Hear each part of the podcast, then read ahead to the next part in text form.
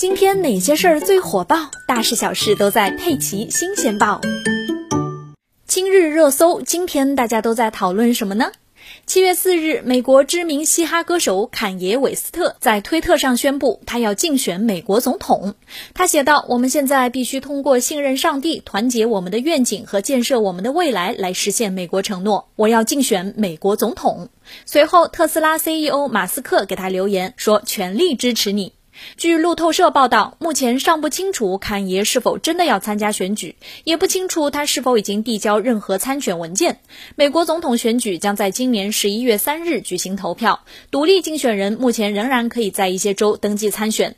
坎爷·韦斯特的这一行为在美国社交网站上掀起了竞选总统热，多位明星纷纷宣布参选，包括林肯乐队成员麦克信田、喜剧演员萨拉·克隆纳、美国名媛帕里斯·希尔顿等。明星当总统其实并不是什么稀奇事儿，毕竟美国历史上的里根总统在入主白宫前就曾在好莱坞拍了近五十部影片，施瓦辛格和东木老爷也都加入了加州政坛。还有近两年最火的肯定是乌克兰总统。